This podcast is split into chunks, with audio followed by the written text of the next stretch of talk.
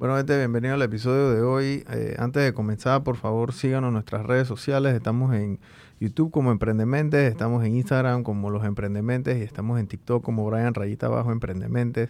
Suscríbanse a nuestro canal, denle follow, compartan nuestro contenido y gracias a nuestro patrocinador Más Móvil Negocios que nos ayuda a hacer esto posible y compartan y sigan al invitado del día de hoy, que es la mejor manera de nosotros eh, apoyar a los emprendedores.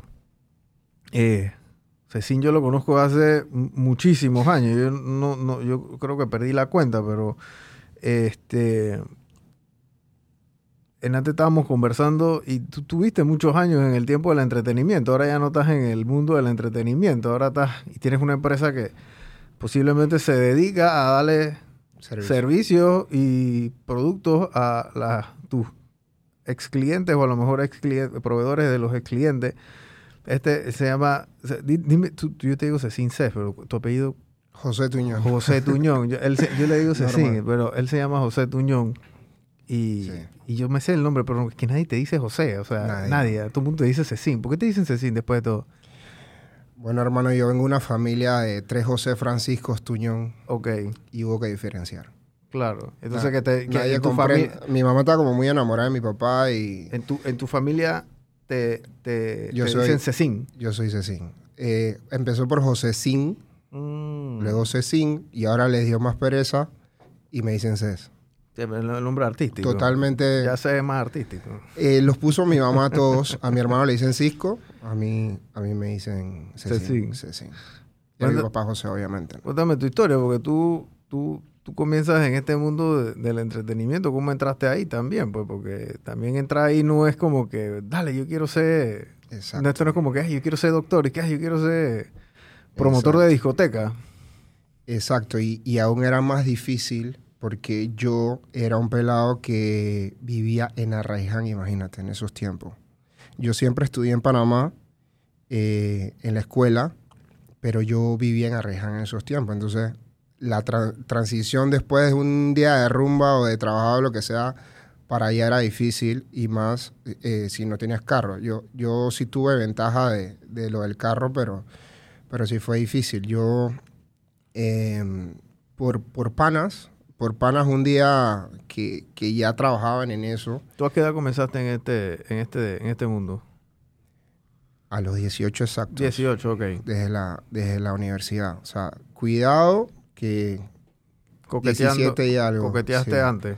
Sí, porque yo entré a la universidad a los 17 años. Yo, me, yo me gradué súper joven. Entonces, eh, lo, básicamente era eso, y que trae a la gente de la universidad y demás. Entonces, un día un, un pana me dice eh, vamos a tal lado, fuimos, vi, parece que uno de los panas de la discoteca vio que el grupo era, era grande y me dijo como que, hey, a ti no te interesaría, trata para ver cómo, cómo te va. Y en ese tiempo, o Panamá era de la región una potencia en entretenimiento y en rumba, hay que, hay que decirlo así. O sea, no había ley zanahoria, eh, a veces tú salías a las 10 de la mañana de la discoteca, 8, 9, o sea, tú rumbeabas hasta la hora que quisieras. Habían menos controles, de muchos menos controles de lo que hay ahora.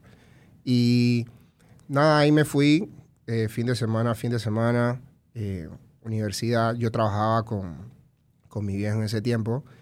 Y llegó un día en el que me dijeron, ¿sabes qué? Te vamos a dar un jueves. Yo, yo siempre he sido una persona de retos, hermano. Y yo, yo dije, no sé cómo lo voy a hacer, pero voy a intentarlo. ¿Y qué pues". discoteca fue esta? Esa fue Moods, si no me equivoco. Moods. Eh, que fue la primera vez que yo llevé gente a una discoteca y no fue mal, no fue mal. Pero, ¿sabes? Yo, yo, vengo una, yo vengo una educación en la que, o sea, se vale, siempre me dijeron que se vale equivocarse en mi casa, pero tú tienes que enmendar tu error, tú tienes que ver cómo mejorar. Entonces, yo yo busqué, le dije a otro pana, y mira, yo no sé cuánto va a ganar, no sé cuánto vamos a ganar, pero vamos a sacar esto adelante y después arreglamos. Y así fue que, no sé, por decirlo así, convoqué a otros amigos y, y se fue dando hasta que me llaman de otra discoteca que se llama People. Y yo te digo que yo tenía ahí sí ya como 18, 19 años y brother, ahí empezó, empezó todo. Empezó todo porque yo estudiaba en ese tiempo diseño gráfico. O sea que yo era un plus para ellos porque también hacía los flyers. Entonces fueron viendo potencial en mí y me fueron dando más responsabilidad. Hasta que un día me dicen, tú puedes trabajar llevándome el mercadeo de la empresa, de la, o sea, de, la discoteca en ese tiempo eran People, para allá. Y después más adelante vino Passion en zona de, la rumba, que eso era un boulevard ahí. Y nada, brother, yo, yo les dije a mi viejo, yo, Paps, conseguí un trabajo que me baja más dinero. También sabes que sea, nunca es fácil. Se puede, pero nunca es fácil trabajar con tu familia directo. Porque si un día tu, tu viejo te regaña y tú sientes ese, o sea, te molestas con él, después la relación. y habían pasado un par de roces porque yo también me encargaba de lo de mi papá y de, ya era un pelado de 19 años, podía cometer errores. Y el molesto, ni modo, yo tomé la decisión y, y me fui.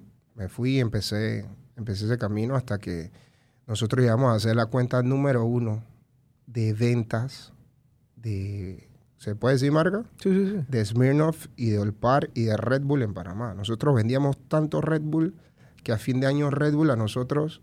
Les daba una fiesta. Me llamaba y todo el personal se iba a Gamboa Rainforest Resort, gastos pagos y todos, saloneros, eh, aseadores. De estas tres discotecas que tú estabas moviendo. Sí, señor, todos. ¿Cómo? Eh, mira, este tema, para que la gente entre un poquito en contexto, en los tiempos de antes había el tema del promotor de discoteca, que yo creo que ese, ese, ese rol dentro de la rumba como que se ha mermado un poco a mi concepto. No sé, a lo mejor ya yo no estoy saliendo tanto a discoteca. Yo no sé si eso todavía existe o no existe al nivel o, no existe al nivel que había, porque eh, yo creo que en Chill Out sí los hay, porque yo le pregunté a Arami aquí en algún momento y sí, en efecto, allá sí hay mucho tema de promotores de discoteca y entonces los más viejos inclusive hasta tienen como que su cantera de, promotores y me explicó el, esquema, pero yo siento que hay, otros, hay otras que no es así. Antes se movía mucho el tema de la cortesía. cortesía entonces yo te daba una cortesía a ti, a tus amigos, o tú cumplías años, te doy 10 cortesías y entonces tú entrabas a cierta, hasta cierta hora gratis y te ponía disco una botella y entonces en efecto era como que tú ibas llenando y por cada cortesía me imagino que te daban eh, por cada cortesía te daban te, daban dinero y entonces así era que el promotor monetizaba, ¿no? Había, había muchas figuras en las cuales manejarlo. Habían figuras en las que tú tenías que cumplir una meta en esa lista que entregabas. Era una lista. ¿Verdad? También hay el tema de la lista. Había una. Eh, la lista vino después las cortesías. Porque, porque había se mandaba a hacer mucha cortesía, era un papelito tal como una tarjeta de presentación y la persona era muy desechable. Era muy desechable, entonces vinieron también con el internet y todo esto, vinieron las listas, te mandaban hasta listas por, eh, ¿te acuerdas del eh, Blackberry? Blackberry BBM, ajá, Te mandaban listas así y a las 8 de la noche se imprimían las listas de cada promotor, iban a la taquilla y la persona entraba primero era hasta las 10, después se extendió como 10 y media, 11, y de ahí para adelante se acababan las listas.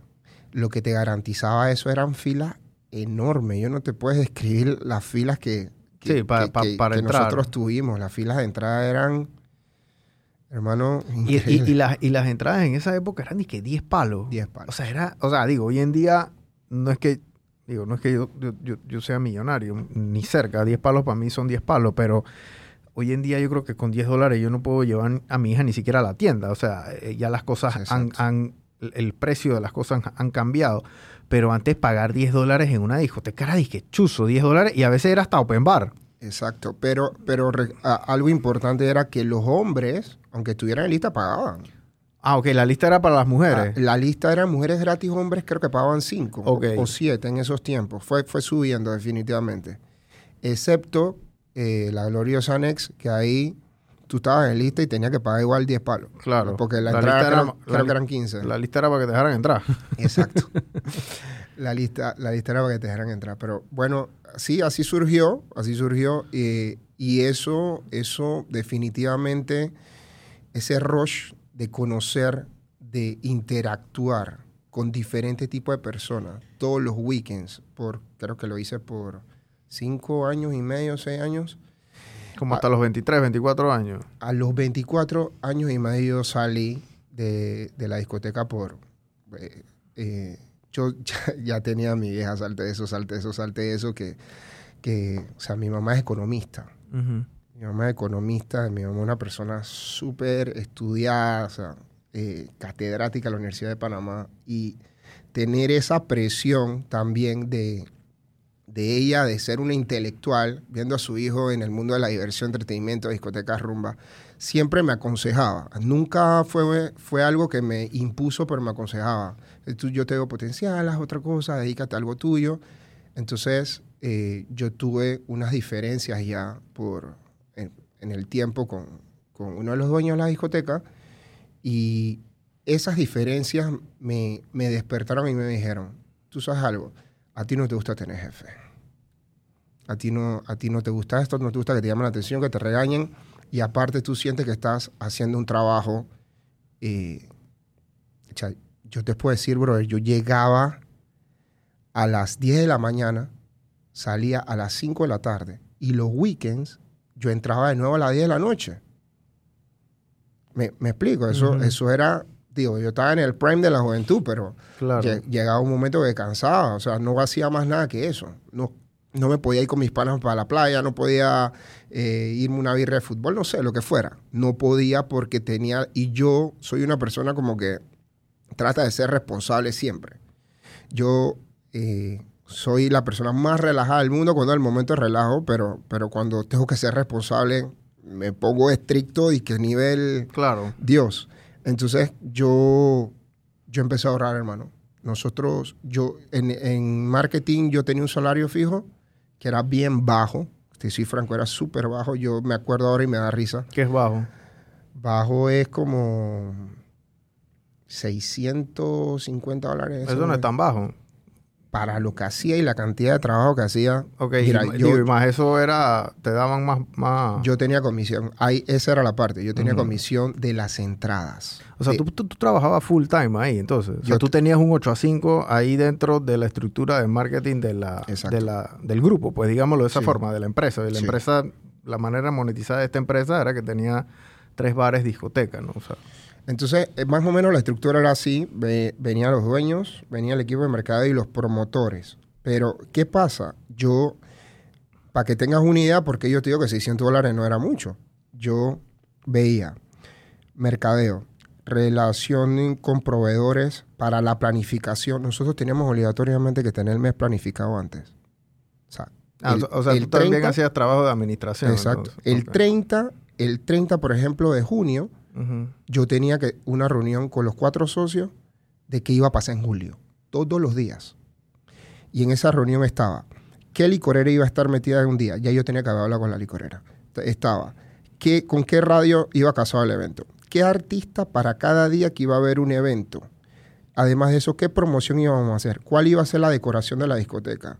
¿Qué, qué, cuál iba a ser el entretenimiento? Eh, y ejecutar todo esto. ¿Qué promotores, exacto? ¿Qué promotores? había, había veces que yo tenía alianzas con La Cáscara, Wow, Rock and Pop, en una sola noche, Órale. En una sola noche yo tenía cuatro agentes externos entrando a la discoteca para hacer un collab con nosotros de una rumba.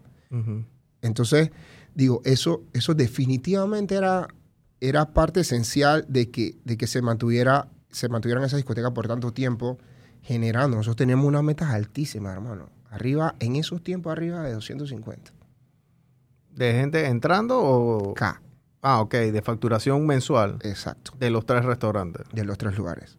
Y en esos tiempos eran bastante dinero. Sí, eso es buco. Entonces, y, había que cumplirla. Tú conoces, en ese equipo también estaba Cucho, Fernando Luciani y, Felice también estuvo ahí. Eh, Feyo, Marqui, Ricardo Esprúa. Eh, pocotón de gente que estuvo. Ellos eran promotores. Eh, Cucho y Felice sí estuvieron en, marketing ahí con, conmigo, pero nosotros teníamos metas altas y, la cumplíamos. La, cumplíamos. Entonces yo sí sentía una carga, de, además diseñaba.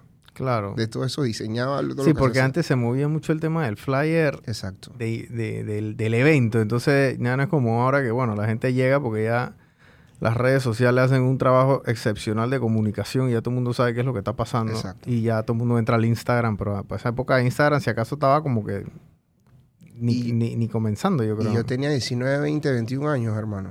O sea, tenía demasiada responsabilidad para esa edad. Pero, ¿sabes qué? Les doy gracias a ellos porque al final me formó. Eso fue una escuela, Claro. Ahí pasaba de todo. Todo lo que tú creas que puede pasar en una discoteca, lo viví, lo vi, lo interactué, lo manejé. Eh, hubieron situaciones difíciles. Yo, yo tu- tuve presente en situaciones muy difíciles y, y te- después tenía que ver cómo hacía la comunicación para que esa situación difícil se fumara. ¿Qué, qué situaciones difíciles? Habían, ¿Qué es una situación difícil? habían peleas, habían heridos, habían... eh, sí, entonces eh, había que hacer... eh, nosotros éramos en Calle Uruguay, eh, no éramos la discoteca más jet set ni, ni nada por el estilo. Nos manteníamos intermedios. La, gente, la gente llegaba y, y eso me ayudó a entender. Yo hoy en día hago- utilizo mucho eso. Yo segmento mucho lo que hago. Segmento, tú no le puedes hablar igual a, a una persona de... No quiero se- eh, sectorizar, pero es así. Tú no Sí, le puedes igual, de, igual barrio, a alguien de- barrio, claro. Exacto, no, eh, no, no se puede hacer. La comunicación se tiene que, que, que manejar, o sea, y en ese tiempo la tenemos que manejar con mucho, y con todo y eso los yeyecitos iban. Los yeyecitos iban, iba, mm, eh, nuestro, nuestro target era clase media, Ujú. rumbeadora, eso no faltaba. Pero, pero sí, o sea, había que hacer todo eso y, y era un trabajo bien desgastante, bastante desgastante. La pasabas bien, tenías regaladas botellas, conocías a Yales, todo lo que tú quieras decir, pero llegó un momento en el que ya yo nada más me sentaba en, en la oficina, esa discoteca tenía una oficina con un vitral que no se veía para adentro, y no sé, 20 cámaras, 21 cámaras. A ver las cámaras. Esa era, esa era mi noche. Ya yo decía, esto ahí no, no. Sí, ya es como que el que la vive todos los días. Sí. Porque no es lo mismo ir a rumbear que ir a trabajar en una rumba. Exacto, eh, exactamente. Entonces, eh, conteo, yo, yo tenía que 4 o 5 de la mañana que cerramos la taquilla, hermano, Hace caja. a ponerse a contar la taquilla. Yo era responsable de la taquilla, la caja no, gracias a Dios. Pero era bastante responsabilidad un pelo de 19 años contesta- contando miles de dólares en, a esa hora. Si me había metido los tragos, tenía que estar consciente. Si tenía un date ahí abajo, tenía que ponerla a esperar. Yo tenía que subir, a tengo que esperar, tienes que esperar, me tengo que contar la plata. O sea, era. lle- Llegó a ser, llegó a ser una etapa eh, súper enriquecedora profesionalmente, porque sí es un trabajo, eh, sí conlleva toda la estructura de una empresa, contabilidad, parte legal, eh, administrativa, o sea, ejecución, había de todo ahí, había de todo, había planilla, había gente, había, o sea, era una empresa bien establecida. El tema de como la gente piensa que es rumba, esto anda al gareta, lo loco, no, o sea, es una empresa bien establecida con acuerdos comerciales y con todo lo que tenía que tener. Y, y bueno, me ayudó bastante a, a formar esa parte. Claro. Y tú sales de, digo, tú sales de esta empresa a los 23, 24 años y tomas la decisión como que, bueno, voy a renunciar y voy a comenzar algo. ¿Qué hago? ¿Qué, cómo, ¿Cómo tú quedaste?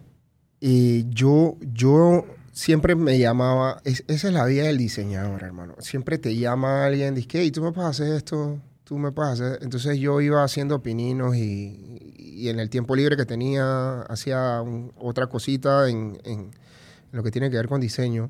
Y yo tenía 24 años y medio, 25 años y yo salí, no recuerdo bien la, la etapa, porque nosotros vamos a cumplir 13 años este año en, en RWP. Ujú.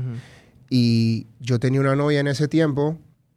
eh, y yo, yo, hablé con, yo hablé con mi vieja, obviamente, ¿no? La asesoría esa. Y le dije, ¿te me está pasando esto? Ella me dijo, aprovecha que estás joven y que te puedes caer. Y que si te caes, tienes tu familia que te pueda apoyar. Y tú vivías con tus papás en ese momento. Exacto. Qué buen consejo. Tienes, sí, sí, eh, eh, es poderoso, hermano. O sea, tener ese colchón, mucha gente no lo tiene. Claro.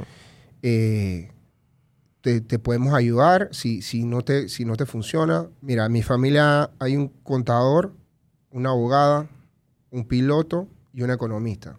Estamos casi ca- y un diseñador. Falta el doctor nomás. Un diseñador, exacto. Entonces, eh, yo, yo, yo tenía una novia en ese tiempo y ella me dice que, que yo se lo voy a agradecer toda la vida. No vamos a decir el nombre aquí porque no vale la pena, pero fueron dos mujeres las que me, que me ayudaron demasiado. Ella me dice, yo em, estoy necesitando estos trabajos porque la empresa que, eh, que no está trabajando no está quedando mal. Y esa empresa en la que ella está necesitando el trabajo era eso on the run, eso Standard Oil. Entonces yo le digo a mi vieja, tengo esta oportunidad. Ella me dice, si, si te falta algo, yo te ayudo y vamos.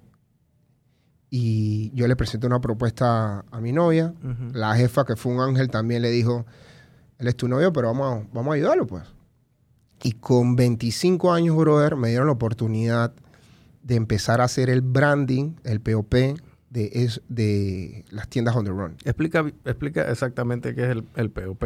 Todo el material promocional que, que va en las tiendas. Si hay una vaina de hot dog, tú hacías Ese. el, el póster del hot dog, tú lo ponías y tienes que tener un, Normalmente- una vitrina Exacto. con un sticker que diga hot dog on the run, o sea, todo eso. Exactamente. Normalmente eran siete promociones a ocho promociones mensuales y cada promoción mensual llevaba un material diferente. Banner de carretera, eh, afiche en, en vitir- en vitrina, eh, wobbler, que es una cosita que guinda y tú pasas por las puntas de onda los pasillos y las lees. O sea, varios materiales. La máquina de soda también llevaba algo.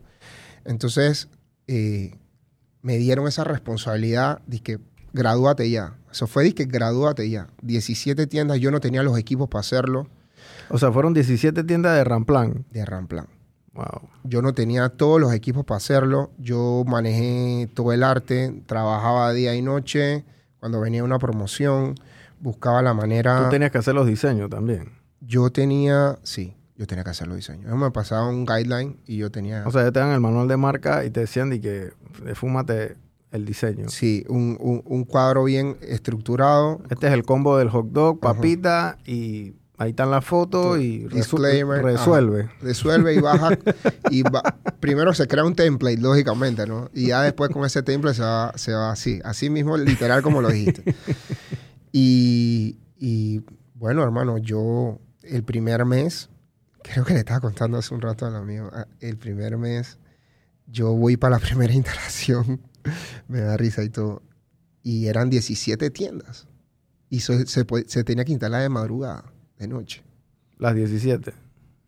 a 17. Por eso es que es muy importante en la vida lo que te dije al principio. Tú te puedes caer, pero tú tienes que de ese error buscar, buscar la vuelta, ensayo y error. O sea, y eso pasa en mi empresa. Mi empresa ha sido fruto de ensayo y error. A mí nunca me, nadie me enseñó a, hacer lo que, lo, lo que estoy haciendo. Yo estuve aquí aprendiendo a los golpes. Y es bonito, es bonito porque creas mucha experiencia. Y yo llegué, Brian, y no las terminé. De las 17, ¿cuántas pusiste? 6 de la mañana, yo creo que pusimos 9. 9, sí. Wow. A las 6 de la mañana llamamos. Sí, porque de- la más lejos estaba en la 24 y habían unas en Chorrera, donde está Ato Montaña. Ujú. Entonces, eh, yo llamé al día siguiente a la clienta, que era la jefa de, de mi exnovia en ese tiempo, y le dije, y ella me contesta, yo preocupadísimo, quería llorar y todo, hermano. O sea, quedé mala ya la, la primera vez que me dan esto tan importante, que esto me puede cambiar la vida. Y me dice, no te preocupes, yo sé que tú no ibas a terminar. Tranquilo, instala las demás hoy. Tranquilo, du- duerme, no sé cosa, instala las demás hoy. Una mujer que ni me conocía, pero que creí yo, no sé si cuando me entrevistó vio lo que le presenté que iba a hacer. Y de ahí en adelante hice dos rutas con dos, eh, Con dos equipos. dos equipos diferentes. eh, y tuvimos con ellos, nosotros, imagínate, nosotros hicimos el cambio de On the Run a Super 7. Demoramos tiempo con ellos. Y eso fue llevando, por eso es que, mira, no hay nada mejor que hacer tu trabajo bien. Y si te equivocas, no perderte. Seguir ahí on call con el cliente hasta que le resuelvas. Tienes que resolverle. Claro. Porque así mismo, ellos me refieren con Coca-Cola. Entonces Coca-Cola me empezó a llamar para hacer las publicidades que tenía que hacer Coca-Cola en, en, las tiendas de conveniencia. Entonces, un, algo, una cosa fue llevando a la otra y yo lo entendí. Yo tuve la, la dicha de poder entenderlo en el momento. Yo, yo sí te voy a decir algo. Yo nunca he trabajado más que en esa época. En mi vida yo nunca he trabajado más que en esa época. Pero también tenía, tenía ese hambre, esa pasión de por lo que estaba haciendo. Y, y de verdad que era día y noche día y noche, día y noche, día y noche, hasta que pudimos eh, abrir una oficina en calle 50, como al primer año. O sea, no fue tanto, porque era una, es que era una cuenta grande. Era una cuenta la grande. de Londirón. Y bueno, también la de Coca-Cola. Y la de Coca-Cola después. Era, era una cuenta grande. Y, y yo conformé la empresa. Eso sí, eso sí, tuve que hacerlo desde el inicio. Y bien. Por, por el tipo de empresa con la que empecé a trabajar, bueno, tengo la dicha que te dije que tengo una abogada, mi hermana es abogada. Le dije lo que estaba pasando. Tú tienes que hacer una empresa bien constituida, con toda la de la ley. Tienes que pagar tu DGI, tienes que pagar tu seguro social. Y, o sea, no te, no te voy a decir mentira. Yo, yo, yo he sufrido con eso años atrás en mi vida, pero, pero siempre lo saqué adelante. O sea, el hecho de estar bien constituido, bien tener todas las cosas en regla, no es fácil. Para nada. Sí, porque sale más caro estar en la informalidad sin pagar impuestos. Es, es. o sea. Sin pagar tasa única, sin, pagar seguro social. Eh, así es muy fácil. A tus colaboradores, bueno, págale por abajo de la mesa, no le pagas vacaciones, puro camarones. O sea, ese, ese desorden, eso no es sostenible. No es sostenible. Tú no puedes crecer así. Y mucho menos darle servicio a empresas de esta envergadura. Porque no, te van ni a voltear a ver. No puedes, no puedes. Es demasiado difícil. Y, y si, si, esto sirve para que alguien que esté empezando escuche, mira, lo vas a tener que hacer tarde o temprano. Mejor es que empieces temprano y mejor es que un par de años estés un poquito apretado y después estés holgado, que, que después te caiga, porque eso es una catarata, hermano, que te va a caer de problemas después. Increíble. Entonces, sí, eh, tuve, tuve esa dicha, mi hermana me dijo que procediéramos de esa manera y y hemos seguido fielmente, que eso es ahora lo que ha ayudado a mi empresa a que pueda tener un poquito, no, un poquito, de que te pueda tener solidez para inclusive licitar con el Estado. Porque si tú no estás en regla, hmm, tú no puedes. Ni cerca. Ni cerca. Ni cerca hacerlo. Y, y sí, eh, eso así, así empezamos. Esa fue la manera, esa fue la manera en que empezamos y no, nos hemos mantenido. O sea, pasado altas y bajas, lógicamente, como en todos lados. Uno mismo afloja. Yo, yo hace un par de años sentí como que, hey, ¿por qué tú no estás trabajando como antes? ¿Por qué tú aflojaste? ¿Quién te dijo que, que, tú, tú podías aflojar tanto?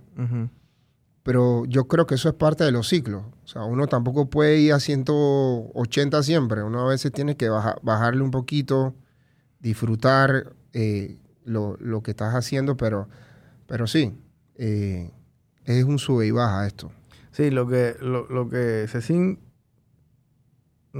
para que entren un poquito en contexto, lo que nos escuchan es que eh, estas empresas obviamente, y, y, es el poder de la referencia básicamente, porque si tú le hubieras quedado mal a, a Londirón, ese trabajo tuyo no hubiera, no hubiera hecho un ruido positivo. Exacto. Hubiera hecho un ruido negativo y no, no tuviesen referido.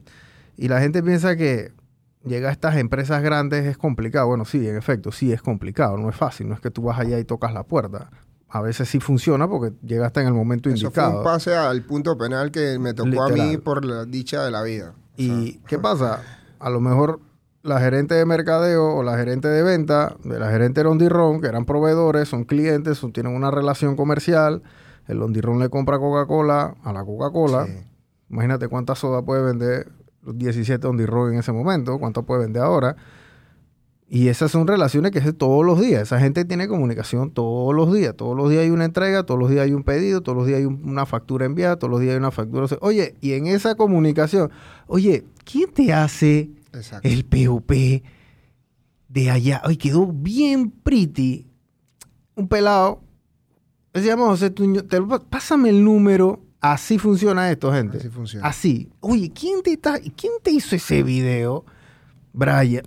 Y pásame el número. El, el trabajo de uno tiene que hacer ruido. Que el trabajo haga ruido y haga ruido positivo. Y eso te abre un sinfín de puertas. Ya en tu currículum, ya cuando tú vienes con empresas como A, B, C, D, E, F, G, ya tú no tienes que demostrar a quién tú lo has trabajado. Ya tu Exacto. trabajo habla por sí solo. Exacto. Y, y- prueba para reforzar lo que tú estás diciendo es que hoy en día el 90% de nuestros clientes son amigos o referidos o clientes que ya se hicieron amigos. Eh, yo, yo no creo, hermano, yo no creo en, en, en eso de, de que simplemente yo soy tu proveedor y tú eres mi cliente. Yo creo, yo creo en que en los socios comerciales. Yo creo, yo creo en que tanto eh, la figura de cliente como la figura de, pro- de proveedor tienen el mismo nivel de importancia. O sea, yo, yo siempre he tratado de que nos tratemos con el mismo respeto, con eh, la, eh, la misma manera, que- o sea, el mismo trabajo de nosotros tiene, tiene que, que ser un win-win en ambas vías, lógicamente. Claro. Entonces, esa, esa interacción que yo trato de tener siempre con los clientes, creo que eh, es súper poderosa porque desde el día uno yo les, yo les, yo les trato de, eh, yo les comunico más que nada que, que aquí estamos nosotros para ayudarlos, servirles, para hacer hasta que la muerte nos separe si se puede, eh, con calidad, con garantía, porque esa es la otra. A mí me ha venido mucha gente a decirme, arréglame esto que hizo mal fulano. Normalmente nosotros no hacemos eso, pero ya si eres un cliente fijo de nosotros, ahí entonces viene ese, eh, ese amor, ese romance que tenemos con el cliente de que, Claro. de que yo te te, voy a ayudar. yo te dije, yo te dije eh, que, que yo iba a estar ahí en la buena y en la mala. Entonces, esto no lo hice yo, pero como tú eres mi cliente y, y- y yo me comprometí a esto, yo voy a ser parte de, de la solución. Claro. Entonces, eh, yo, yo trato mucho de que, y toda la gente en la empresa lo entienda así. Eh, tengo un equipo increíble de personas, la verdad, que, que no ha sido fácil. Ese es un factor que no es fácil, encontrar personal para lo que necesitas. Y que cada persona entienda la filosofía de lo que se quiere hacer. De que, de que el trabajo no se termina hasta que se terminó. No, que más o menos no es terminé. Ujú. Entonces, y que tiene que quedar bonito, tiene que ser eficaz, tiene que hacerlo en un tiempo eh, prudente y tiene que quedar bien. Sí, para llenar la expectativa del cliente. Exacto. Eh, Yo, he visto, un- digo, has hecho un pocotón de cosas. Eh, Se- Cecín hace también estos temas, estas estructuras, por ejemplo, en supermercados o van, yo no sé, eh, eh, al aire libre. A veces te, has, has hecho un pocotón de cosas también. Y es más que todo el tema de las la experiencia o vender experiencias que marcas quieren hacer aquí en, Panamá, pues, ok. Entonces a lo mejor voy y hago yo un bar y, una barra y entonces hay, no sé, una góndola arriba o qué sé yo. O sea, e- e- estas cosas porque se sigue en la clase de persona que tú le enseñas un dibujo de qué es lo que quiere y entonces el man va y lo hace. Pues, o sea, porque estos son conceptos muy abstractos que la gente tiene que aterrizar. No hay, Exacto. no hay como que algo ya hecho preestablecido. No es como dije, dame una tolda. Bueno, ya hay un millón de toldas y ya la gente pone su tolda y ya. Esto, ya las marcas no quieren una tolda. Ellos quieren, dije, Sí. puta, ella es una vaina de madera, una estructura.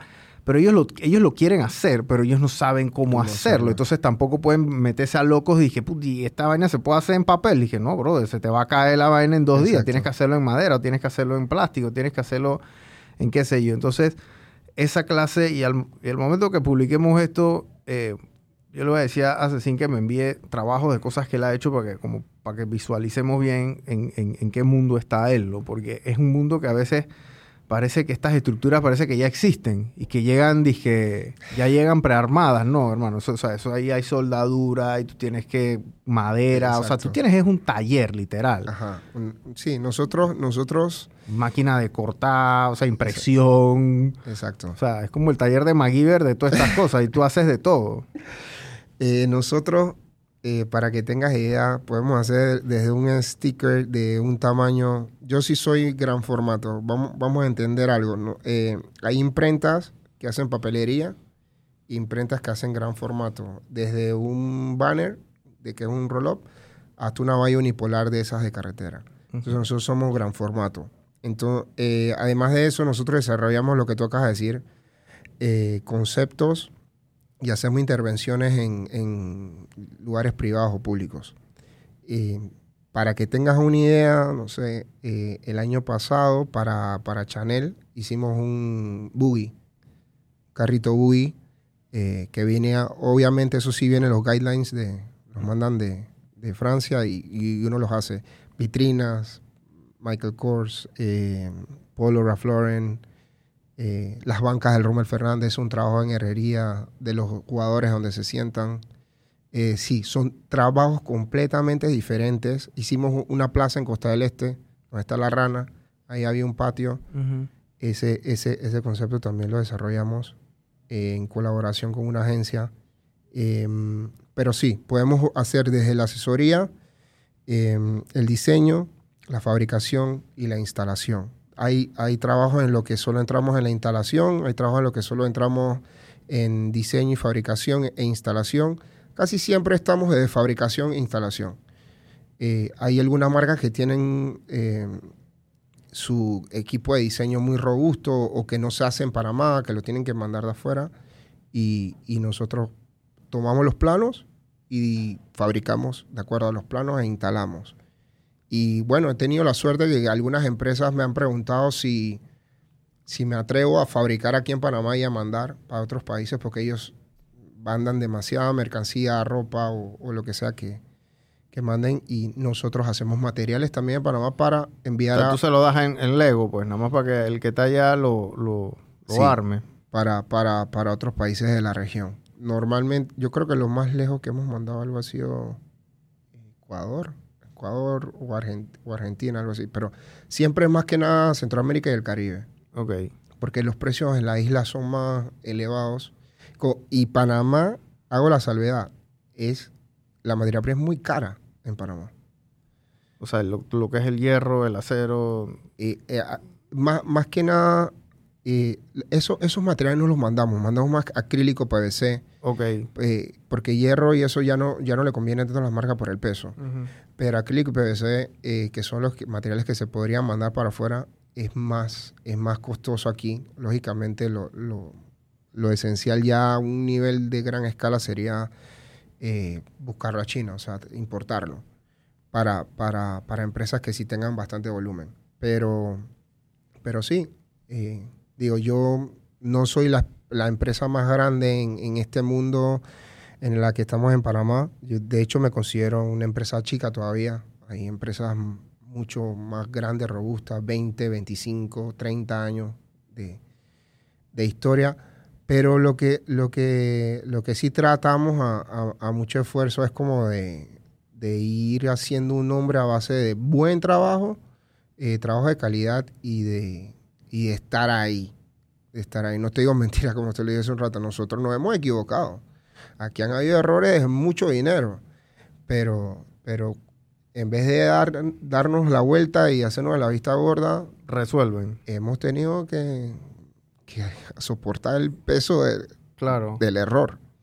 Y, yo creo que la vida te, te, va enseñando, la vida laboral, la misma vida en sí te va, te va enseñando que si tú eres correcto, pasa lo que tú mencionaste hace un rato, te van a seguir refiriendo. Tienes que ser correcto. No puedes, no puedes quedarle mal a la gente por un... Y más si es error tuyo, ¿no? Claro. Sí, porque Panamá es muy chiquito también. Sí. Panamá es bien chiquito, gente. Uno puede quedarle mal a dos personas al mismo día porque se enteran seis. Entonces... Exacto. Este, y el otro tema que, que dijo Cecín que es bien importante es ese tema de la formalidad, ¿no? Eh, que es un error que comete mucho el emprendedor o el empresario, porque ya estos errores son de empresario, es porque tú tienes una ventaja competitiva en el precio de tu producto, y valga la redundancia, producto de que no tienes o no estás pagando todo lo completo, porque si estuvieses pagando todo lo que tienes que pagar fiscalmente, legalmente, entonces ese precio que estás cobrando no fuese rentable, estuvieses perdiendo dinero. Entonces, cuando entras dentro de una formalidad fiscal, legal, donde tú tienes que, tienes que pagar tu tasa única, ya estás declarando más de 36 mil dólares y entonces tienes que comenzar a pagar tu ITBMS, tienes que comenzar a cobrar el ITBMS y pagarlo, porque esa es otra gente que lo cobra y entonces se lo queda, no se lo pagan al fisco. Eh, tus eh, impuestos sobre la renta al final del año, si tú tienes em, eh, colaboradores, tienes que pagarle su caja del seguro social, tienes que también pagarle su tema de sus prestaciones, sus vacaciones, tienes que tener un tema de un pasivo laboral, o sea, todas estas cosas son parte de crecer como emprendedor y, y volverte empresario, o sea, eso no es que yo no, a mí sí me molesta cuando hay gente que dice que, ay, lo que pasa es que el gobierno me... No, que esas son las reglas. En todos lados, en todo el mundo. O sea, tú no puedes hacer negocio eh, de una manera arbitraria, arbitraria ¿no? O sea, así, a, libre albedrío, a lo que te da la gana. Al principio, obviamente, cuando tú tienes un aviso de operaciones es mucho más cómodo. Pero imagínate, tú a una empresa como a lo mejor OnDirron, tú no puedes llegarle con un aviso de operaciones a título personal, o por lo menos más que, puta, o sea, tienes que traerme una SA porque, o sea, sí, tiene... o sea, yo tengo como que, como, que no estás, tú no, tú no cobras ITBMS, entonces como que se traban ahí, pues, o sea, y, y igual otra, otra, otra, otros clientes que vayas a tener, ¿no? Entonces, eso es importante que todo el mundo lo tenga en cuenta. Y hoy en día, y hoy en día, disculpa que te interrumpa, hoy en día, eh, pasa mucho y está pasando cada día más con las empresas transnacionales y las empresas grandes en Panamá. Hay un, hay un conoce, conoce a tu proveedor. Tú tienes que inclusive mandar tus dos últimas declaraciones de renta de tu empresa. Wow. Para el registro. Eso más pasa con transnacionales por el tema este de, compliance, sí, todo. Exacto. O sea, ellos hacen, nosotros con, con Más Móvil fue así, con Más Móvil Negocio fue así, o sea, ellos tienen, esto es un sistema, pero, o sea, digo, obviamente nosotros vemos estas cosas como inalcanzables, pero ellos tienen un, ellos tienen un sistema de procurement, ellos tienen un sistema de cobro, tienen un sistema de pago, tú como proveedor tienes que registrarte ahí, tienes que enviar información, tienes que enviar identificación, tienes que enviar aviso de operación, tienes que enviar una sociedad anónima si la tienes, etcétera. O sea, es un tema de orden. Orden. Pero eso es lo que tú haces porque tú va, ya, ya, estás entrando, no te voy a decir que en las grandes ligas, pero estás proveyéndole a gente de las grandes ligas. Entonces eso ya no es como que, bueno, llega con una factura ahí de que compraste ahí en las arrochas y entrega esa vaina y se llame aquí y al día siguiente vengo yo y que hay mi plata. O sea, eso no funciona así. Cero. Otro tema que también los emprendedores comienzan a probar un poquito es el tema del crédito. Exacto, yo iba para allá, pero te tu, tu crédito, tú tú, tú, entregas algo y a ti no te lo pagan ese día. Tú no eres un, eh, me explico, tú no eres un albañil que ese mismo día le, le pagan su día de trabajo. Tú tienes que meter tu factura, ¿verdad? Y después tú tienes que sentarte a esperar el periodo que paga ese proveedor, que a veces no es el periodo que tú siempre vas a pensar que, que, que todo mundo da crédito, menos, que nadie te da crédito a ti, que tú eres el único que da crédito. ¿Cómo fue esa experiencia? Porque a medida que van creciendo esas cuentas por cobrar, las cuentas por pagar a veces también se atrasan, ¿no? Y entonces tiene, viene ese tirijala del tema del flujo de caja, porque las empresas como la tuya se encierran principalmente por tema de flujo de caja. Exacto, exacto. Y, muy difícil, o sea, yo he tenido, eh, nunca se me va a olvidar, esta es una historia, hermano, verídica, creo que fue quinto año, cuarto, quinto año de la empresa. Eh, yo estaba aquí en calle 51 vez tuve que cerrar la puerta de la oficina, tenía en ese momento cinco personas trabajando y no había para la planilla increíble, bro. No había por la planilla y yo cerré la puerta, o sea, miraba... ¿Y qué era, 14? No, no, no, no. ¿Era el 15? pero, pero se habían comprometido a hacer un pago. Ok. Que es que a veces también en, el, en, el, en, este negocio, a veces tú... Eh, y también producto... O sea, en el quinto año yo tenía, que 28, 29 años. Y ya estaba manejando cosas bien complicadas y yo tomé una decisión de arriesgarme en un negocio. Tomé la decisión y me fui como si estuviera jugando póker, all in. Y digo, no había cero dinero, pero había que cumplir esa planilla y había que cumplir otras cosas. Y, brother, yo no te voy a decir mentira, yo me arrodillé y pedí al cielo con toda la fuerza. Y 4 y 15 de la tarde, 4 y 15 de la tarde, Entró la plata. Llama eh, Araceli, que era mi secretaria en ese tiempo, y A me, cheque. y me dice que no, que ya salió cheque y es de tal banco y ya listo. Yo, bueno, me manda a buscar y se resolvió. Pero son momentos difíciles. Claro. Difíciles que uno no. Uno a veces no, no sabe qué hacer. Y ese es el tema con el crédito. Lo, tú bien lo dijiste. Hay empresas con las que tú haces un acuerdo de tantos, po- por decirlo, 30 días. Y hay empresas que a mí se me han pasado eh, 30 a 40 días, a 50 días. Y tampoco te quieres pelear con ellos. Ponerle esa regla de 2%, por, 2% diario, porque, porque ya van a pensar que este cliente, tanto que, te, tanto que a ti te cuesta conseguirlo, y van a pensar y que este que se cree, yo soy el gigante y él está empezando con nosotros y me quiere empezar a cobrar intereses por no pagarle a tiempo. Entonces, esas son decisiones que uno tiene que tomar en el momento estratégicamente. Bueno, voy a tener que aguantar un poquito más. Lastimosamente, yo ahora mismo soy el huevo, no la piedra. Entonces, voy a tener que aguantar un poquito más. Voy a tener que manejarlo de otra forma. Y ni se diga con el Estado, hermano. He habido cuenta de 120 y pico de días. Sí, hay gente que tiene dos años y no han cobrado. Hay gente que Dieci- tiene un año y no cobran. Yo, eh, yo tengo el récord de 19 meses. Wow. No, ese- Entonces, yo, yo- creo que no- ese no es el récord. Ese es un Ah, ah, es- o sea, el mío, el mío. el Ah, mío. el tuyo personal, sí, porque hay, gente que... Eh, y, y sí, pero, pero sabes algo, todo, todo eso es, todo ese es el precio de, de querer crecer, mantenerte. Em, eso te enseña mucho, enseña mucho a, a la persona que siempre van a haber momentos difíciles y tienes que saber manejar esos momentos difíciles.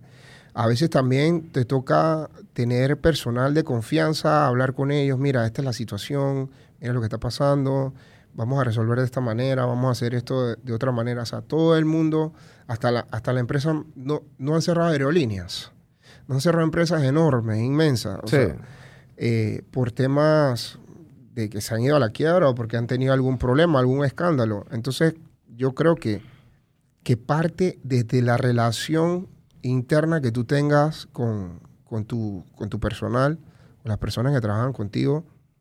Y yo siempre he mantenido el respeto, distancia con ellos, pero siempre he sido súper abierto. Eh, otra cosa que yo tengo es que yo le digo a los... Yo tengo ahora mismo dos que están en la, en la universidad y me dicen, no, que tengo un parcial. Yo le digo, yo confío en ti. Si tú tienes eso, si tú no puedes venir tal día por eso, yo confío en ti. Nada más que si algún día me entero que es mentira, hasta está listo conmigo. Está porque la- se pierde la confianza. Pero yo, yo sí trato de apoyarlo bastante con ese tema de, de los estudios, porque para mí, para mí, mira, yo siempre he pensado que lo que te da la universidad y los estudios es eh, la manera de desenvolverte y hacer las cosas. Eh, el conocimiento de la parte, o lógicamente teórica, pero te ayuda a organizarte teóricamente lo que vas a hacer. Lo que la práctica te da, para mí, es un mundo. La experiencia. Tú- tú- tú resuelves problemas. Tú resuelves problemas. Yo he tenido personas muy estudiadas que ha venido un señor empírico que trabaja conmigo hace años y le ha dicho, agarra esto, mete esto aquí, habla por aquí y sácalo. Nunca estudió, pero tiene 50 años de experiencia haciendo lo que hace. O sea, siempre, siempre aprendes algo nuevo. Puedes tener los mejores estudios del mundo, siempre aprendes. Yo aprendo cada día. Yo llamo a amigos que tienen negocios similares con más años que yo y le digo, mira, se me presentó este trabajo, este, vamos a reunirnos, vamos a tomar un café, explícame. Les pregunto. Les pregunto, me asesoro, busco, investigo, porque como tú dices, a mí me mandan cosas literalmente, las personas no saben cómo se va a hacer.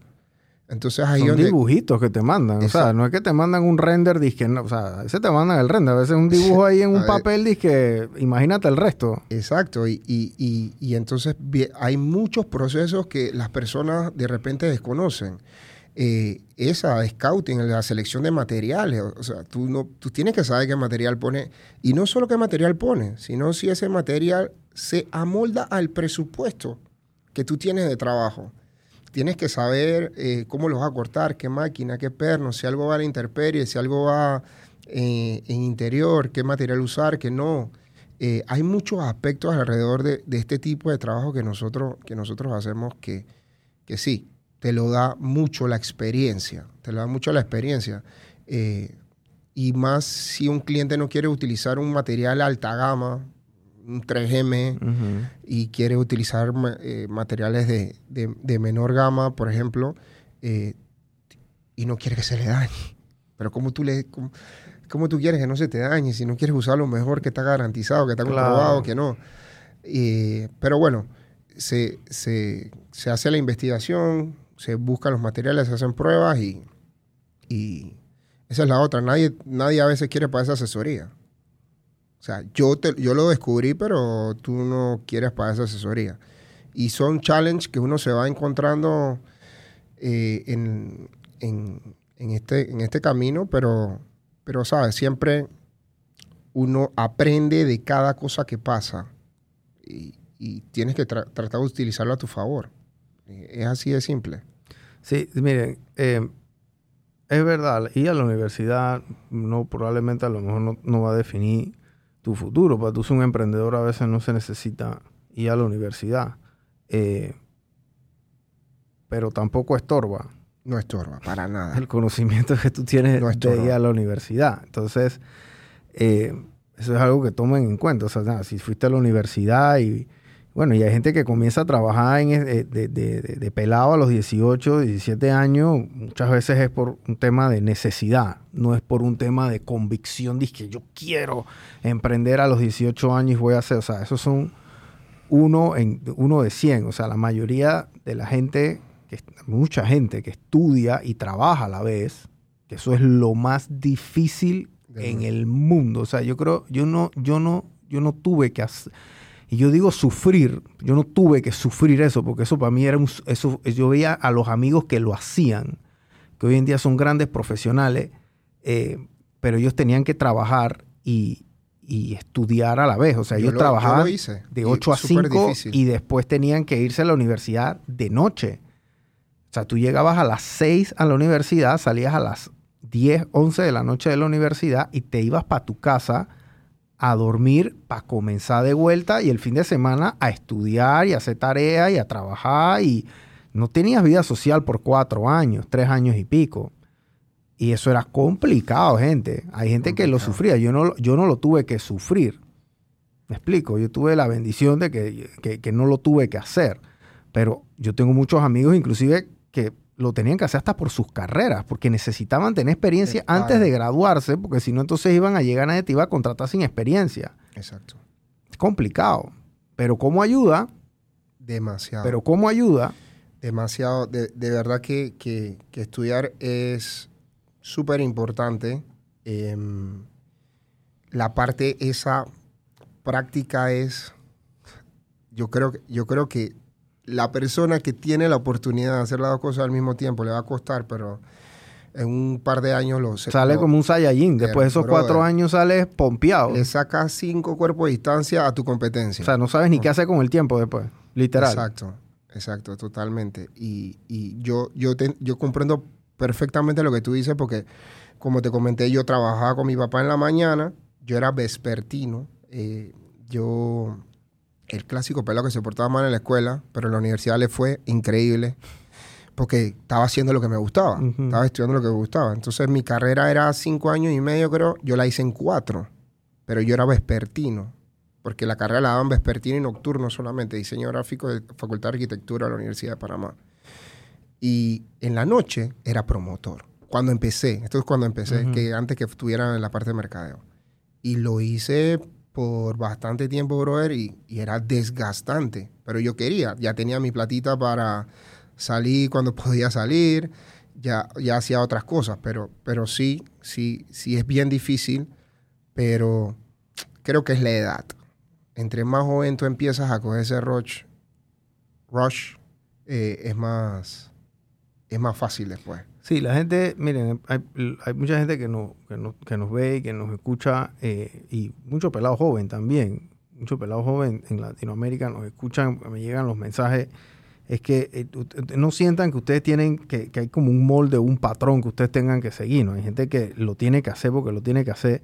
Eh, hay otros que tienen que trabajar y tienen que comenzar a trabajar porque no pueden emprender y es la realidad. O sea, emprender, a veces es, difícil y es una decisión que tienes que comenzar a proveerle a tu familia, en tu casa, o tu, tu, tu, tu, esposa, tu hijo, lo que sea, de manera inmediata, pues, porque no tienes cómo sufragar esos gastos, ¿no? Entonces después te dejas ese tema del emprendimiento posterior, ¿no? El estudio obviamente importantísimo, porque el estudio el estudio lo que te va a enseñar es disciplina. Es mucha disciplina, porque el conocimiento que tú vas a aprender en la universidad probablemente ya lo puedes estar aprendiendo en cualquier página ahora mismo en YouTube o, en las miles de páginas que hay gratis, hay millones de bibliotecas gratis, o sea, ustedes pueden aprender cualquier cosa ahora mismo en el Internet. O hay gente que va a la U y sale graduada con las mejores notas y no saben nada. Y no saben nada. Y llegan al trabajo y no sirven para nada, literal. O sea, eso pasó, me pasó a mí en el banco un millón de veces con pelados que llegaban graduados de, la NASA y cuando veías a ver dije, puti, y analízame este estado financiero y o sea, comenzaban a jugar X0. Entonces, e, e, eso pasó, un millón de veces. Eh, de la misma forma, aquí en Panamá pasa, pasa mucho también el, tema del estudio te da esa disciplina porque tú tienes que cumplir con un horario, tienes que cumplir con X cantidad de trabajo que tienes que hacer, tienes que cumplir con X cantidad de conocimiento que tienes que absorber. Esa escuelita, ese, ese patrón a veces es tedioso y cansa, porque sí, es verdad, cansa, pero no estorba en el, en el futuro, gente. Nadie dice, ay, yo no sé ni para qué estudié eso, y después están, dije, bueno, pero no es que no es que perdí plata al, hacerlo, pues, me explico. Eh, el tema del flujo de caja, Cecín lo explicó, yo creo que de la mejor manera posible, porque yo conozco, he conocido muchas empresas, así como la tuya, en, a lo largo del tiempo aquí en Panamá, porque bueno, traje 10 años en banco. ¿Qué es lo que pasa? Los dueños de, imprenta o de material POP tienen unos valles digámoslo de esa forma. Los flujos de caja son unos valles. Hay un momento donde no tienes nada de plata. Nada. O sea, nada. Y un día a otro te entran 500 mil dólares de un pocotón de trabajos que has hecho, ¿verdad? Tú comienzas a pagar, pagar, pagar. Y en la cuenta tú comienzas a ver plata.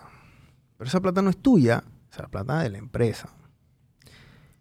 Y han habido muchos dueños de imprenta y dueños de empresa, que esto no es solamente para las imprentas, Vaya, el compra carro nuevo, viaje por aquí, bote por acá. Y entonces, a la hora de la hora, terminan gastándose la plata de la empresa. Y ya no tienen para el próximo trabajo. Exacto. Y entonces, ¿qué tienen que hacer? Tienen que pasar tarjeta de crédito, tienen que endeudarse, tienen que pedir intereses carísimos a un prestamista, lo que sea, a, a costa de que venga el próximo bloque, ¿verdad? Porque siempre pasa así. Entonces viene el próximo, yo lo pago y digo, tú no, no pasa nada. Si siempre sigue entrando la plata. Pero donde un cliente te quede mal, esa rueda se tranca. Completamente. Y quiebras. Y cuando quiebras, quiebras debiendo plata, porque le vas a deber plata a los proveedores y le debes plata a la gente que le pediste prestado, porque supuestamente ese dinero que te iban a pagar, te lo iban a pagar. Y eso pasa tantas veces en el día a día aquí en Panamá, pero eso es producto de que la gente vive con más de lo que debiese. Viven es con el viven es con la utilidad y no viven con su dividendo, no viven con su salario, porque tú tienes tu salario. O tú agarras plata de la empresa para comprar cuando te quieres ir de viaje, tú agarras plata de la empresa, tú no agarras plata de la empresa, ¿no? Porque si no, no tuvieras 15 años tuvieras 15 días. Yo, sí, 15 días. Ya hubieras quebrado a los 15 días, quiebras. Pero, pero te, voy a ser, te voy a ser sincero. Eso, eso yo lo vine a entender eh, como al quinto año de que yo tuve la empresa. Por, como te dije, o sea, yo, yo tuve que aprenderlo. Porque no tuve quién me enseñó. Tú en ese momento no tenías esa separación, de que bueno, esta es mi plata y esta es la plata de la empresa. Sí, sí, sí la tenía, pero, pero tuve una mala costumbre de que, ¿sabes qué? Voy a coger algo extraordinario porque quiero tal cosa. Voy a coger algo porque quiero tal cosa. Peñiscabas un poquito. Exacto, hermano. Y, y- pero, pero no, me, no me arrepiento de que me haya pasado así, porque, porque aprendí. Mira, yo, yo, yo siento algo eh, y me, pasa, me ha pasado a mí en mi vida y me ha pasado con personas que conozco. Eh, la- nadie aprende Por, cabeza de otro, de verdad. No, nadie aprende. Eso sea, es full verdad. Y, y quedas eh, enemistándote, poniéndote bravo con alguien por estarle dando consejos. Ey, no van a aprender por tu consejo. O sea, ellos van a aprender cuando se caigan, toquen piso y se levanten de nuevo. Entonces se, van a se van a levantar entendiendo al fin lo que tú le quisiste decir. Entonces, eh, me pasó, no me pasó al borde de la quiebra, pero me pasó que me sentía apretadísimo. Entonces yo dije, no, no, no, este, esto, esto no puede pasar. Yo he trabajado tanto por, por esto, eh, se, aca- se acabaron las peñiscaderas, como tú dices. No, no, puede pasar. Eh, se necesita solidez. Desde ahí yo empecé a hacer proyecciones, que es otra cosa que, que yo siento que es un, un recurso muy importante. ¿Cómo me fue en, en marzo del año pasado? ¿Qué hicimos? La data. O sea, yo soy fanático de la data en la empresa. Yo trato de que todo quede registrado. Eh, me llaman en dos semanas y me piden un letrero parecido a uno que hice hace tres años. Yo me acuerdo, porque eso, tengo buena memoria, eso sí lo tengo que decir. Yo me acuerdo que en el 2018 le hicimos a la gente de la metro tal cosa. Ajá. Búscate esa, eh, búscate una de la metro, mételo en el sistema. Pues tenemos, tenemos un sistema. Tuvimos que poner un sistema para poder eh, eh, ordenar todo dentro de la empresa. Obviamente la, eh, la DGI te lo pide también, un sistema fiscal.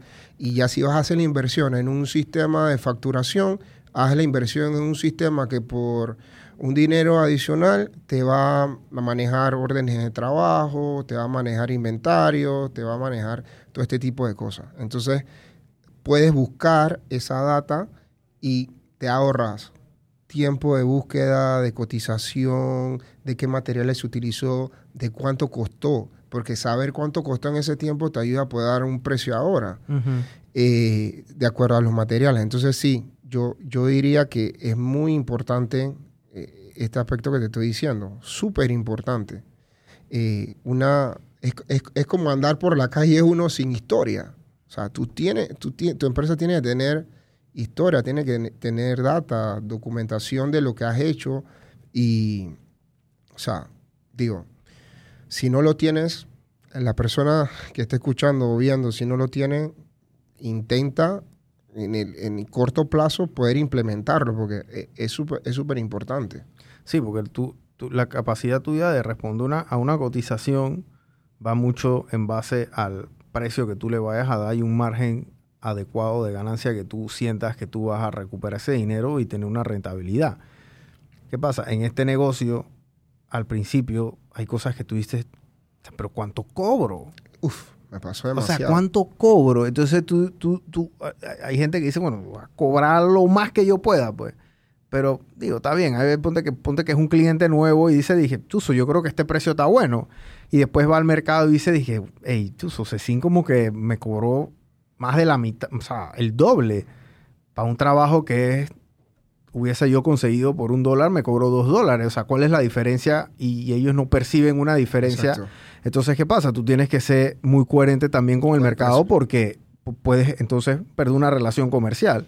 Y lo otro es que tampoco quieres es una cosa que te cueste un dólar, no la puedes entonces Sí. vender a 50 centavos, producto de la ignorancia. Sí. Y, y de hecho mi primer contacto con los clientes eh, es un, un cuestionario básico. Eh, ¿Cuánto tiempo quieres ese trabajo? O sea, ¿cuánto, ¿cuánto tiempo quieres que te dure? La durabilidad del trabajo. Algunos me dirán, no, yo quiero que eso no se me dañe en cinco años. O me dirán, no, eso no me lo vamos a poner por tres semanas ahí, porque es una feria de un algo que, que vamos a hacer. Entonces, de a- de- en base a eso, tú también debes cotizar. Ujú. Y hablaba con un cliente hace unos días. No, pero que yo te, yo te cotizo esto y tú me cotizas más caro que lo otro. Yo dije que sí, porque tú quieres que yo te ponga el G, pero yo uso 3M. Yo no voy a bajar mi calidad para llegar a tus exigencias que son por debajo de lo que nosotros estamos acostumbrados a trabajar. Porque el día de mañana que eso se te levante, tú me vas a llamar a pedirme garantía. Claro. Entonces yo te voy a dar, como sabes, yo soy responsable, yo te voy a dar garantía. Pero tú vas a tener garantía metiéndome el pie yo a mí mismo, porque yo he decidido no ponerte eso porque sé que se va a levantar. Entonces, son, son el tipo de cosas que pasan. Y también, como en todo, tú, quieres, tú tienes que decidir eh, si vas, quieres ir a comer a un restaurante normal o quieres meterte una cena que te salga más cara, porque vas a tomarte un buen vino, porque vas a tomar, comerte un buen plato de pasta, porque entonces tú, tú debes decidir qué quieres, qué, qué, tipo de empresa te quieres hacer. Por lo general, las empresas grandes, como consejo, prefieren la calidad. Tampoco es que le baja un precio de loco, prefieren la calidad, o sea, cotizar con materiales de calidad para que dure yo tengo casos, yo tengo, por ejemplo, la Ford y la Lincoln de Costa del Este, eh, que está al lado del corredor. Nosotros instalamos hace ocho años esos letreros. Nunca se le hicieron mantenimiento en ocho años. Y nunca se apagó un foco. No los han llamado ni, Es que no se le apagó el foco. No se oxidaron, están al lado del mar. ¿Por qué? Porque cuando se empezaron a hacer los letreros, vamos a meter el epóxico que es el correcto para esta letra vamos a acero inoxidable del bueno, buen calibre. O sea, ese es el proceso de scouting que yo te voy diciendo que se hace para prevenir. Panamá es un país reactivo, no es un país preventivo. Si, si fuéramos más preventivos, este país estuviera a otro nivel, hermano. Porque nosotros decimos, chuleta, vivimos al lado del mar. Yo no puedo estar poniendo vainitas aquí que sean de un, de un, de un calibre delgadito de hierro porque se van a oxidar, se van a picar. Nosotros tenemos agua y sol todo el día. No podemos usar por un letrero, un, por ejemplo, un acrílico, un calibre muy delgado. Tiene que ser más grueso. Porque eso es plástico. Agua, sol, agua, sol, ¿qué va a pasar? Se va a resquebrajar. Claro. Entonces, ese, esa parte de, de saber explicarle también a tu cliente por qué le estás cotizando así es súper importante. Es súper importante porque ellos ignoran lo que tú sabes. Claro. Tú tienes que decirle, mira, yo estoy, esto está costándote esto conmigo por esto, porque se está haciendo así, así. Yo, en cambio, te voy a garantizar que no te va a pasar esto y esto y esto. Si lo quieres así, vamos con todo. Si quieres bajarle la calidad, bueno, sepa que ya yo te dije que es probable que pase esto o esto. Entonces, vamos para adelante. Asesoría. Tú no eres un vendedor, un asesor. Asesoría. Así decía mi jefe en Banco General, Asesoría técnica. Roberto Ureña. Ustedes no son un banco, ustedes no son vendedores, ustedes son asesores. Asesoren. Gracias, Cecín, por haber venido. La verdad es que eh, esta clase, miren, gente, aquí se ha sentado ya más de 100 personas a hablar con nosotros. Eh, y a la hora de la hora siempre volvemos a lo mismo. Flujo de caja, bien sus cuentas por cobrar, ordenen su finanza, ordenen su empresa, no gasten más de lo que de, eh, lo que ganan, dejen un poquito en el chanchito para proyectos futuros, para el momento que ustedes quieran crecer. Imagínate que Cecín se gaste toda la plata y mañana necesita una máquina. O se le dañe una máquina. ¿De dónde va a sacar plata? Va a tener que ir a Ondapú a pedir plata prestada. ¿Me explico? A 28% mensual o va a tener que rascar la tarjeta de crédito un 15%, 20% anual, o va a tener que pedirle plata a papi a mami, que eso da hasta más vergüenza todavía ya uno llegando a los 40 años, pidiéndole plata a papá y a mamá para subsidiar el negocio. ¿Me explico? Producto de que el niño no puede ordenar bien sus cosas. Y eso pasa desde empresas que tienen 3, 4 años hasta empresas que tienen ya 100 años andando, pero lo hacen en otra escala mucho peor todavía. Porque allá los errores cuestan miles de millones de dólares o cuestan millones de dólares. Entonces, es, es, lo mismo, es lo mismo, todo el tiempo hablamos lo mismo. Flujo de caja, ordenen sus cosas, generen su contenido, o sea, es poco a poco, gente. O sea, esto no es una varita mágica que uno llega y uno dice el emprendimiento es universal, no. El, emprendimiento es un multiverso. Para todos no es igual. Hay unos que se mueven más rápido, otros se mueven más lento, hay unos que los negocios les van mucho mejor, hay otros que le van mucho peor dentro de la misma área. Hay muchos restaurantes, no todos los restaurantes les va bien. Y no a todas las empresas de tu índole tampoco les va bien. El restaurante puede tener muchas cosas malas y puede seguir sobreviviendo. Tú, Cecín, necesitas un solo proyecto para irte a la quiebra. Exacto. Un proyecto malo y tú te puedes ir a la quiebra, porque es una sola mala decisión, como los constructores también, los constructores que hacen edificios. Eso lo aprendí yo en el banco. Un promotor o un constructor de edificios solamente necesita un proyecto para irse a la quiebra. Por eso es que eso es tan alto riesgo, porque tú construyes uno de cuatro pisos, después construyes uno de cinco y usas esa misma plata para construir el de seis pisos, el de siete pisos y así sucesivamente te vas. Y después es uno que no te fue bien, no lo vendiste, le quedaste mal al banco y hasta ahí llegó tu carrera como constructor y debiendo plata. Exacto. Gracias por haber venido. Sigan las redes sociales de, de Cecín. Yo sé que él, o sea, van a ver los enorme cantidad de proyectos que él ha hecho. Es muy complicado tratar de explicarlos sin Sí. tener una foto porque son prácticamente renders que dibujitos que le dan, me imagino que en servilleta. Yo sé que yo le he dado en servilleta cosas a él. Entonces, entonces este, estas son cosas que eso se caen, o sea, eh, ahí es que verlo, ¿no? Así que gracias por haber venido, hermano. Gracias a ti y bueno, actitud, que eso no lo hablamos, actitud. Cuando tú emprendes tienes que tener una mina de actitud eh, para sobreponerte si hay momentos difíciles y actitud para querer ser mejor cada día más. Claro. Entonces, creo que, que, que yo eh, he basado mucho el pilar de lo que he hecho en eso, en, en tener actitud.